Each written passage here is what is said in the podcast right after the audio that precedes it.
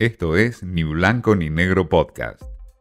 Mensaje directo a entrevistas, un espacio para dialogar con Martín Di Natale. Hablamos con Dina Sánchez del movimiento Darío Santillán y de la UTEP, todo lo que está pasando hoy en los movimientos sociales. Básicamente, eh, la pregunta que hoy está dando vueltas es si eh, es factible este pasaje que eh, se quiere hacer de los programas sociales al empleo genuino. Mira, la realidad es que nosotros, y fundamentalmente nosotras como trabajadoras de la economía popular, siempre hemos opinado que que no hay ningún problema, yo creo que, que sí hay que ver las realidades más que vivir de ilusiones, ¿no? Porque hoy creo yo que, que, el ecosistema, o sea, que en el mundo, la verdad que la, la, pandemia le ha dado vuelta, pero fundamentalmente me centro en Argentina, pero ¿por qué me centro en Argentina? Porque veníamos de años donde se cerraron fábricas, donde hubieron muchas muchas personas que se quedaron sin trabajo, esas personas se suman a la economía popular.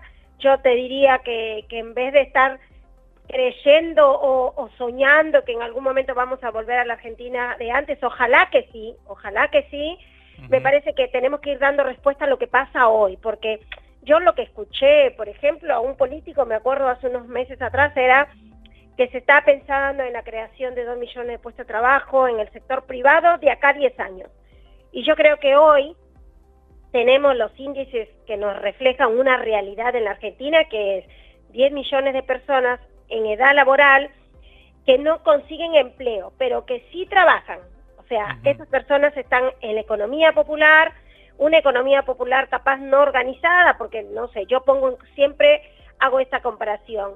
En el tren Roca, que lo pongo siempre como ejemplo porque es el tren en donde yo viajo todos los días, creció mucho la venta ambulante, no sé, pibas vendiendo desde pañuelitos hasta, eh, no sé, caramelos, guantes, gorros, etcétera, etcétera, etcétera. Ahora, esas pibas están trabajando, esas mujeres están trabajando. Pero es economía informal. Exacta, es una economía popular, les llamaría yo. Ahora, el tema es justamente el problema de no reconocer que emerge una nueva economía, es una economía que le está dando respuesta a muchas personas, sobre todo a muchas mujeres, porque cuando hablamos de la feminización de la pobreza, es tal cual, es tal cual, o sea, el sistema, tenemos un sistema capitalista que vive excluyendo, y vive excluyendo ¿por qué? Porque también se suma a esto las, las nuevas tecnologías, pero también se suma esto, no sé, yo te pongo por ejemplo, hay muchas mujeres que se suman a la economía popular porque son madres, porque tienen pibes de 0 a 3 años y no hay jardines, por ejemplo, maternales, ¿no? Y si no, tienen que pagar para eh, comprar en el mercado los trabajos de cuidados, para que puedan garantizar a estas mujeres salir a trabajar. Entonces, me parece que hay un montón de cuestiones que no se toman en cuenta a la hora de decir, no, es economía, porque yo creo que cuando no cuando hablamos de generar empleo, bienvenido sea. Lo que a mí me, molesta, pero sobre todo me preocupa, es que como sociedad y sobre todo el Estado, el gobierno nacional, no quiere reconocer que hay una nueva economía y que emerge una nueva economía. ¿Por qué? Porque estamos atravesando una situación bastante compleja en el mundo, pero particularmente en la Argentina. Lo primero que tenemos que hacer es reconocer que existe otra economía que no viene a competir con las otras economías, tampoco dice, no, mira, la economía popular es la única economía que hay que reconocer. No, no, para nada. Yo creo que está la economía pública, la economía privada y la economía popular que pueden, convivir, pueden convivir y articular tranquilamente para dar respuestas, ¿no? Ahora, Dina, ¿y qué piensan ustedes cuando escuchan a Cristina Kirchner que dice que eh, hay que pasarle los programas sociales a los intendentes porque están tercerizados por los eh, movimientos sociales? Yo creo que, cuando se expresa esto, primero que creo que los dichos de Cristina vienen eh, siendo un combo de, de, enojos, porque antes de que Cristina hablara en ese acto, bueno, donde dijo lo que dijo, a nosotras nos dolió muchísimo, pero fundamentalmente porque Cristina es una figura muy importante para el pueblo, pero una figura que nosotros fundamentalmente admiramos, ¿no? Que siempre marca agenda y siempre estamos atentas a lo que ella dice. Me parece que viene también un arrastre de esto. Antes de que ella hablara, se venía hablando mucho esto de los vivos, ¿no? De, las personas dirigentes que le sacan plata a las personas que cobran. Pero, que lo diga ella.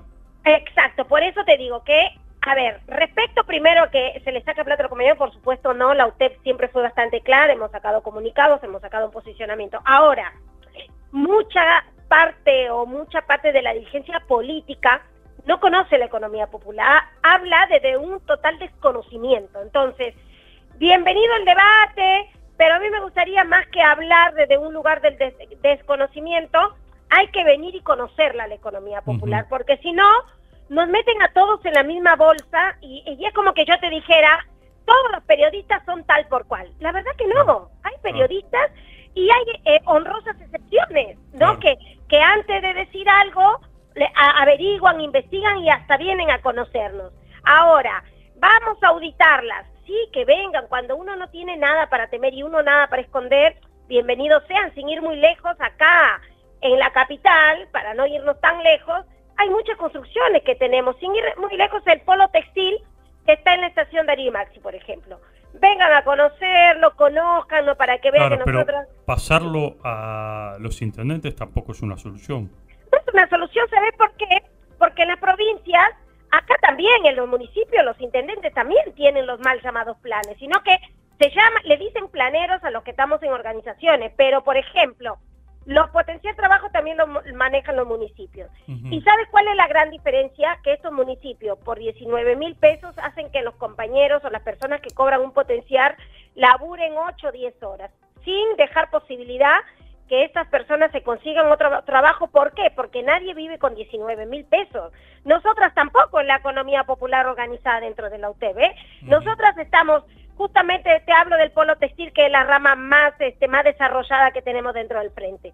Nosotras cobramos un potencial, pero nos ganamos unos mangos más en las unidades productivas. No vivimos con 19 mil pesos. Eso es algo muy fantasioso, algo que instalan mucho, sobre todo la derecha y gran parte de la dirigencia actual, pero porque te vuelvo a repetir, hablan desde un total desconocimiento, no reconociendo que muchas de las trabajadoras de la economía popular le han dado respuesta en estos dos años de pandemia a barrios enteros. Y no te hablo solamente de la comida, te estoy hablando del acompañamiento, de los relevamientos, las promotoras de salud, la de género, un montón de trabajos de cuidado que, que, se, que, que se pasmaron y que se pusieron en discusión en la pandemia y que fueron esenciales y fundamentales para sostener lo caótico que significó estar eh, eh, decidir si encerrarte y morirte de hambre o salir a la calle y contagiarte de coronavirus, ¿no? Dina, te hago la última pregunta y te pido que seas muy concisa y muy, eh, muy precisa en la respuesta. ¿Vos crees que la pobreza se va a profundizar en la Argentina? Si se llevan políticas eh, concretas, políticas universales como el salario básico universal, yo creo que vamos a ir dando respuesta. No se va a solucionar el problema estructural de la pobreza porque para eso hay que seguir trabajando, pero en principio me parece importante ponerle mucho foco a estas personas que deja reflejado el bono, IFE, como le quieran llamar, lo último que pasó, que creo que es bastante claro a la hora de decir, esta gente, si no tiene un ingreso, por lo menos para que le permita no caer en la indigencia, vamos para atrás como el cangrejo. Dina Sánchez nos habla de la pobreza desde la pobreza y desde la economía popular, que según ella obviamente no se visualiza por la dirigencia política, por buena parte de la dirigencia política. Tampoco se visualiza la pobreza en su conjunto. Tercerizar, no tercerizar, ¿quién controla los planes sociales? Todo esto en palabras de Dina Sánchez. Esto fue Ni Blanco ni Negro Podcast.